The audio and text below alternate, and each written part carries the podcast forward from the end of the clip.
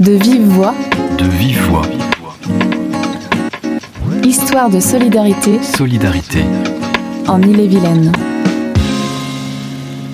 Les groupes de parole jettent ta bouteille à la mer. Bonjour, je m'appelle Marine, j'ai 26 ans et je suis infirmière à Redon. Moi, je suis née dans une famille où j'avais une grande sœur qui avait 9 ans de plus que moi, qui était d'un autre papa que le mien. Et j'avais un papa, une maman, une famille euh, classique. Ma petite sœur est arrivée deux ans après moi, et puis ma maman, elle, elle est tombée euh, dans l'alcool. Et puis les années sont passées, l'état de ma maman ben, s'est dégradé puisqu'elle euh, consommait de plus en plus d'alcool. Donc on a été signalé aux services sociaux par les écoles qui constataient qu'il y avait des choses qui n'étaient pas très normales à la maison. Par exemple, ma maman venait nous chercher ivre à l'école, donc forcément, ben, les maîtresses ont appelé plusieurs fois la gendarmerie, on fait des signalements. L'éducatrice venait euh, nous voir euh, toutes les trois semaines, je dirais, et puis euh, j'étais petite et je voyais pas, du coup, enfin moi, quand ça, ça se passait, ma petite sœur aînée, j'avais deux ans, donc bah, je voyais pas trop les choses, c'était ma vie, quoi, c'était normal. Et puis, bah, en vieillissant, on voyait que ça créait beaucoup de tensions, que c'était compliqué. Euh, bah, le fait que ma maman soit toujours en cure, bah, ça voulait dire qu'elle travaillait pas, donc ça faisait un revenu en moins.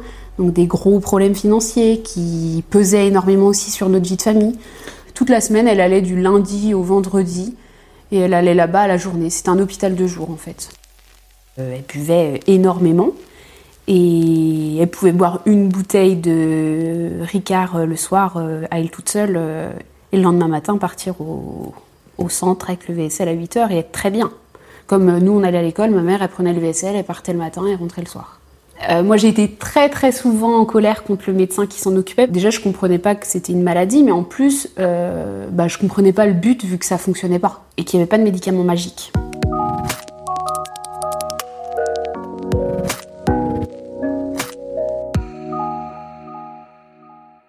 Bah, papa se battait beaucoup pour qu'on réussisse à avoir une vie euh, des plus saines possibles sans qu'on se rende trop compte de ce qui se passait. Mais forcément, il y avait des jours, bah, lui, il n'était pas là, comme le mercredi après-midi ou le mercredi toute la journée.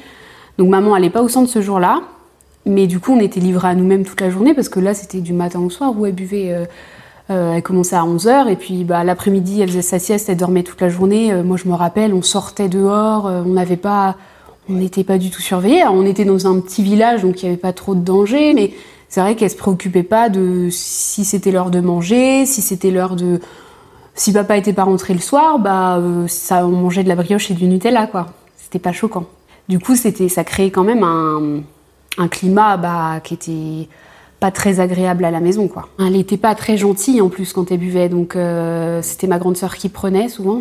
Il y a eu des coups, il y a eu des choses qui n'ont pas été elle était pas tendre dans les mots non plus, elle a eu des propos qui étaient hyper violents et virulents et et ma sœur a accompagné mon papa et partie chez son père à elle, en fait. Ma grande sœur part de la maison et puis elle vient plus. Elle vient plus du tout. Donc elle, elle a 16 ans. Et puis, bah, peu de temps après, maman est tombe enceinte du coup de mon petit frère. Mon petit frère, du coup, euh, il naît mort-né à 8 mois. Euh, ma mère est enceinte de 8 mois de grossesse, en fait, quand elle accouche. Euh, c'est mon papa qui met mon petit frère, un jour où nous, on part à l'école. Donc je pars à l'école comme ça. Et puis deux heures après, papa arrive pour nous annoncer euh, ce qui s'est passé. Et euh, il arrive à l'école, il nous annonce que, bah, le, que le bébé est né, mais que le bébé est parti, qu'il est mort et qu'il ne reviendra pas. Ma maman buvait encore pendant la grossesse, donc forcément, ben, ça a mis aussi et ça a sans doute joué sur ce qui s'est passé malheureusement. Bah, ça, c'est un nouveau drame dans notre vie. Mon petit frère, je suis en CE2. Euh, les choses elles dégénèrent de plus en plus à la maison. Bah déjà on se coupe de tout le monde, donc forcément bah maman elle plonge dans une dépendance qui est de plus en plus importante aussi. Elle consomme de plus en plus. Moi je me vois aller acheter de l'alcool à ma mère quoi les voisins, bah, on va de plus en plus chez la voisine parce que bah, ça crie à la maison et qu'on se sent pas en sécurité, donc on, court sonner chez la voisine. Ça devient euh, compliqué. Maman, elle est de moins en moins gentille avec moi. Après, c'est vrai que c'était aussi euh, la précarité financière qui était, euh, qui était très compliquée à l'époque. Je me rappelle plus avoir d'eau chaude, plus avoir d'électricité à la maison, alors que c'était des, on était en 2005, 2006, c'était pas normal. Enfin, moi, mes copains copines, ils avaient l'eau l'électricité, et c'était la voisine qui nous remplissait des bassines d'eau chaude pour qu'on ait de l'eau chaude, quoi.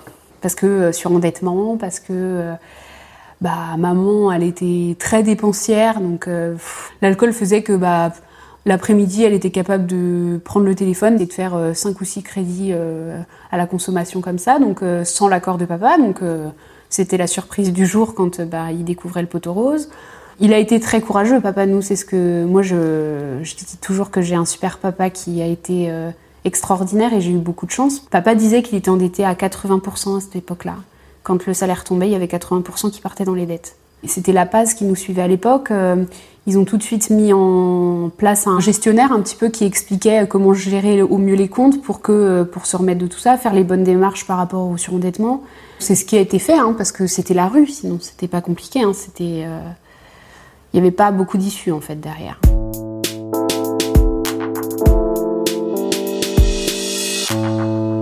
Et puis bah, en 2006, elle demande à aller en cure à Nantes, elle demande un système avec l'aide sociale à l'enfance pour qu'on aille en famille d'accueil le temps de cette cure. Euh, du coup, on est placé pour 4 mois dans une super famille d'accueil où euh, là, je découvre ce que c'est qu'être une enfant.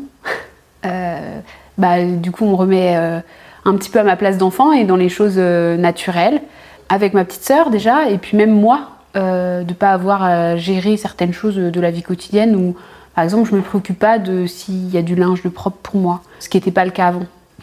Et donc, euh, on arrive au bout des quatre mois et j'ai pas envie de repartir. Je lui dis à ma famille d'accueil, de toute façon, euh, elle va recommencer à boire, et puis bah ça rate pas. Maman rentre de cure, et puis bon, je dirais qu'elle a été bien euh, deux, trois mois, et puis elle replonge. Et là, c'est pire en fait. C'est pire que tout parce que je suis rentrée au collège, et euh, du coup, les enfants, c'est méchant entre eux. Et donc là, on m'attaque de plus en plus parce que, bah, par exemple, euh, j'ai pas de linge propre à me mettre, j'ai pas les chaussures à la mode, mais parce que moi, mon papa, il a pas l'argent pour m'acheter les dernières chaussures à la mode. Et j'ai un comportement à l'école qui est insupportable. Je suis euh, collée tous les mercredis, comme ça, j'échappe à ma mère. J'ai des avertissements quotidiens. Je suis insolente, dissipée, je travaille pas, je glande rien, mais rien je, sais que j'arrive à haïr ma mère, à plus pouvoir la supporter. Et là, l'éducatrice, je lui dis, je veux être placée en famille d'accueil. Je veux que ça s'arrête parce que j'en peux plus. Les services sociaux, ils ont tenté d'aller le plus loin possible dans le maintien à domicile, euh, mais euh, elle me le dit, hein, ça arrive à son terme de ce qui est entendable. Et euh, papa, lui, il est d'accord avec ça. Quand on en parle maintenant, il dit ça a été un crève-cœur parce que demander à ce que ses enfants soient placés, c'est quelque chose d'horrible. Ça a été peut-être le plus dur des choix qu'il ait eu à faire, mais ça a été, euh, vital pour nous en fait. Je suis dans une super famille d'accueil aussi. Euh, ils sont portugais, donc très famille, donc on découvre aussi une nouvelle, nouvelle façon de voir les choses et euh, on, se sent protégé par cette famille aussi. C'est vraiment des gens qui nous ont inclus à, à leur vie. On est allé avec eux au Portugal en vacances. On, découvre aussi des choses nouvelles. Je grandis et puis euh, papa et maman finissent par se séparer. Je suis en troisième, je crois. Ouais, ça doit être ça. Je suis en troisième. Donc euh, je suis plus grande, mais je ressens le besoin de parler. Et euh, on est le premier groupe. On est le premier groupe de parole qui est ouvert à Saint-Malo. Donc il a été mis en place par le département. À l'époque, c'est Et moi dans tout ça. Dans, et moi, dans tout ça, en fait, on se retrouve en petit groupe, on est 10 à peu près, et euh, on est des enfants qui euh, venons tous de milieux différents. Chacun a son histoire. Il y a des fois, c'est les deux parents qui boivent, des fois, c'est la maman, des fois, c'est le papa. Mais on est dans un groupe où on n'est pas obligé de parler. Il y a des gens qui viennent et qui écoutent. C'est ouvert. On va raconter notre week-end quand ça s'est mal passé, quand il y a eu des choses graves. Et puis, euh, ben, ça permet de vraiment euh, parler de nos émotions aussi, de ce qu'on a pu ressentir et se rendre compte qu'on n'est pas tout seul qu'il y a d'autres enfants qui vivent la même chose que nous euh, ailleurs ou qui ont vécu la même chose que nous. Et je pense que le département, il contribue à ça en, continuant à faire persévérer ces groupes de parole. Je travaillais vraiment sur euh, le fait que ce soit une maladie, accepter ça, c'était compliqué. Il y avait des addictologues qui venaient, des infirmiers scolaires, on pouvait se rendre compte les uns les autres qu'on était proches, qu'il y avait quelque chose qui pouvait nous unir. Le fait d'en parler à l'époque, oui, ça me soulage, parce que je dépose bah, ma colère, euh, ma tristesse parfois. Euh. Aujourd'hui, j'ai pas honte hein, de dire que j'ai une maman qui est alcoolique. À l'époque, c'était impossible de le dire. Ça libère aussi euh, vraiment la parole de ce côté-là et c'est important parce que c'est les tabous qui créent aussi un mal-être chez les adolescents et chez les jeunes et même chez les petits. hein. Moi, je, je voudrais que ça se développe plus aujourd'hui en tant qu'adulte et en tant qu'infirmière. Aujourd'hui, je vois l'autre côté. Je suis quelqu'un qui parle facilement, mais qui parle beaucoup. Mais, euh, mais je pense que oui, j'ai pris confiance en moi parce que du coup, quand on. C'est vraiment aussi euh, le- l'effet de groupe hein, qui aide à prendre confiance en soi et à se dire bah attends, euh, t'es pas toute seule à vivre ça, donc tu peux t'en sortir. Et donc, bah, on n'a plus du tout le même regard, même pour en parler, moi aujourd'hui, dans ma vie d'adulte. Et donc, dans Jette ta bouteille à la mer, c'est vrai que moi, j'ai pu aller euh, à une réunion euh, pour parler avec des jeunes, justement, et leur expliquer mon parcours. Et moi, si je peux aider et puis euh, donner l'aide aussi qu'on m'a donnée, parce que on m'a aidé dans ma vie, et je pense que si j'avais pas eu tous ces éducateurs, toutes ces personnes autour de moi, je serais peut-être pas la jeune femme que je suis aujourd'hui. Les groupes de parole Jette ta bouteille à la mer sont organisés deux fois par mois dans les différents secteurs du département. Ils sont gratuits, anonymes et ouverts à toutes et tous. Pour connaître les lieux et dates des prochaines séances, rendez-vous sur le site illevilaine.fr. De vive voix, le podcast du département d'Ille-et-Vilaine. À bientôt pour un nouvel épisode.